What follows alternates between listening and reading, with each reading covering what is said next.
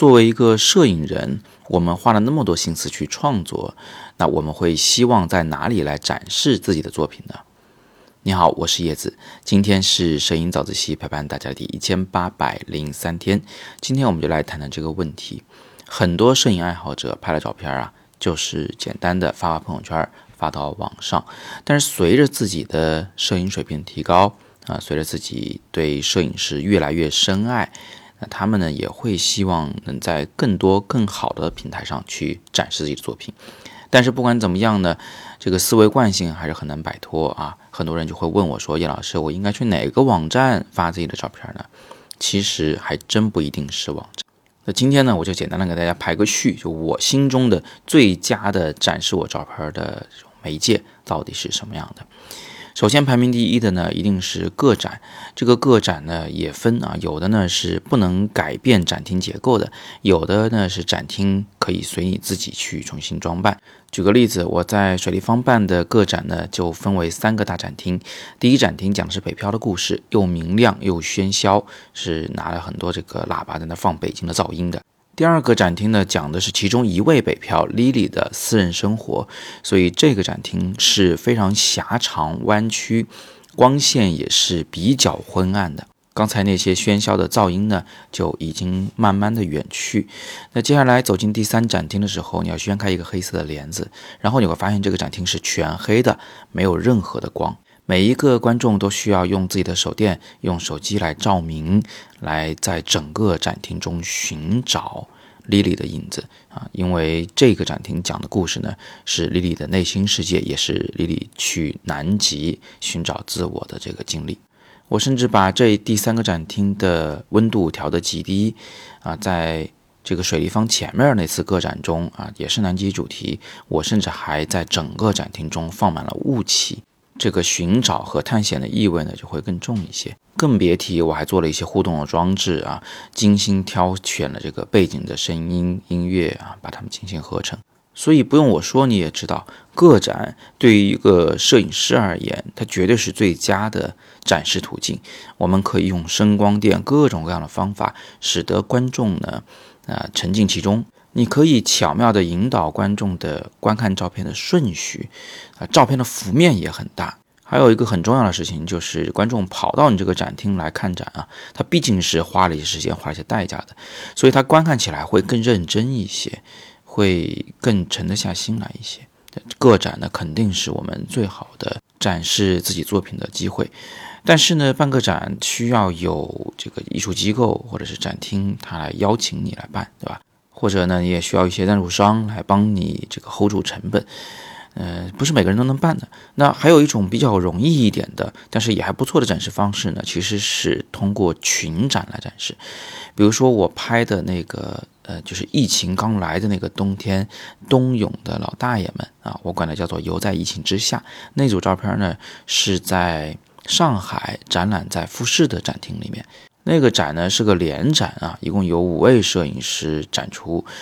那他还有他自己的一个联展的名字。我在吴哥摄影节及工作坊期间拍摄的作品呢，在吴哥也是有放映啊，但是那个联展就更大一些，就应该是三十多位这个来自于亚洲各国的摄影师吧，我们一起做的那一晚的放映。哎，为什么是放映啊？因为是那种。就是照片配乐的形式啊，我们管它叫 slide show，幻灯片放映，大概是这么个感觉。但实际上它是做成了一个精美的视频的。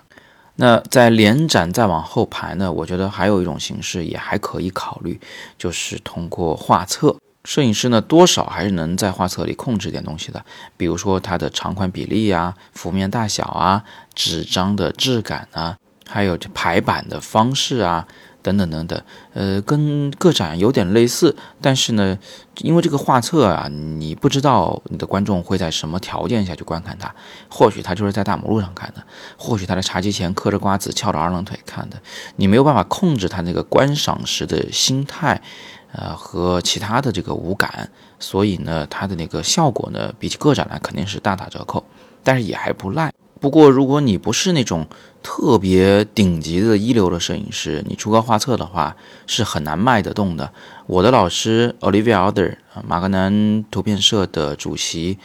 他出的画册好像卖了三四年了。我那时候问的时候，他应该说就卖了两千多册、三千册吧，是非常少的印量。所以有很多人出画册呢，他是多多少少有点那个自掏腰包的意思。印几百本、几千本，那实在是太贵了。呃，摄影爱好者呢，其实可以考虑印一本啊，用数码快印的方式比较便宜，用艺术微喷的方式呢，那那还是挺贵的，什么一千、两千都是有可能的。就印一本，一来自己做个纪念啊，第二来呢，你也可以等朋友来家里的时候，可以端出来给人家欣赏欣赏。再往后排呢，就是在报纸和杂志上去发表作品，那个几乎就不受你控制了。但是因为它这种媒体啊，天生带有一种权威属性，别人看你照片的时候呢，还是会认真一点。最次的选择其实就是发在互联网上，但是发互联网呢，它也分，就是如果你发在图片社的官方网站上，那是有一定的权威性的，别人观看的时候还是会认真一点。你也可以像我一样做一个个人网站来展示照片。因为整个网站的这种呈现、这种设计都是你自己可以决定的，所以还算是一种比较理想的这种展出方式。这是在互联网上的这个最优的一种展示方法。其次的一种展示方法呢，就是上图片的交流网站，或者说是图库平台，包括图中网啊、五百 pix 像这样的网站。因为它的整个这个界面设计、交互都是为了展示照片而设计的，所以看起来呢也还不错吧？啊，只能说是还不错，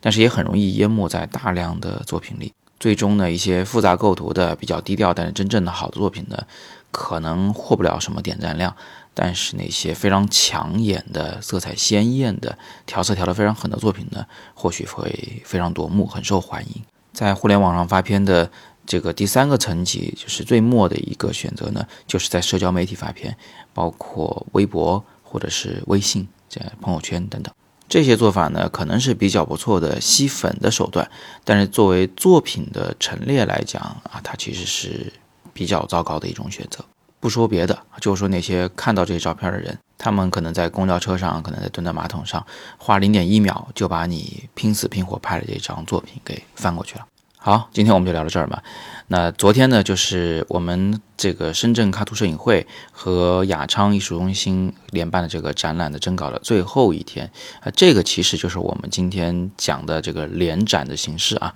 跟其他小伙伴一起来展出。虽然展览的征稿已经结束了，但是如果离深圳不远的同学都欢迎来观展啊。我们会在八号开始展出，不出意外的话呢，我也会有几幅作品在里面。另外呢，明天中午我会尝试个新事儿，我会在抖音直播来在户外给大家讲解摄影技巧，那一边拍一边讲。直播呢是中午十一点半开始到一点多结束，欢迎你关注我的抖音账号叶子玩摄影。那今天是摄影早自习陪伴大家的第一千八百零三天，我是叶子，每天早上六点半，微信公众号摄影早自习，不见不散。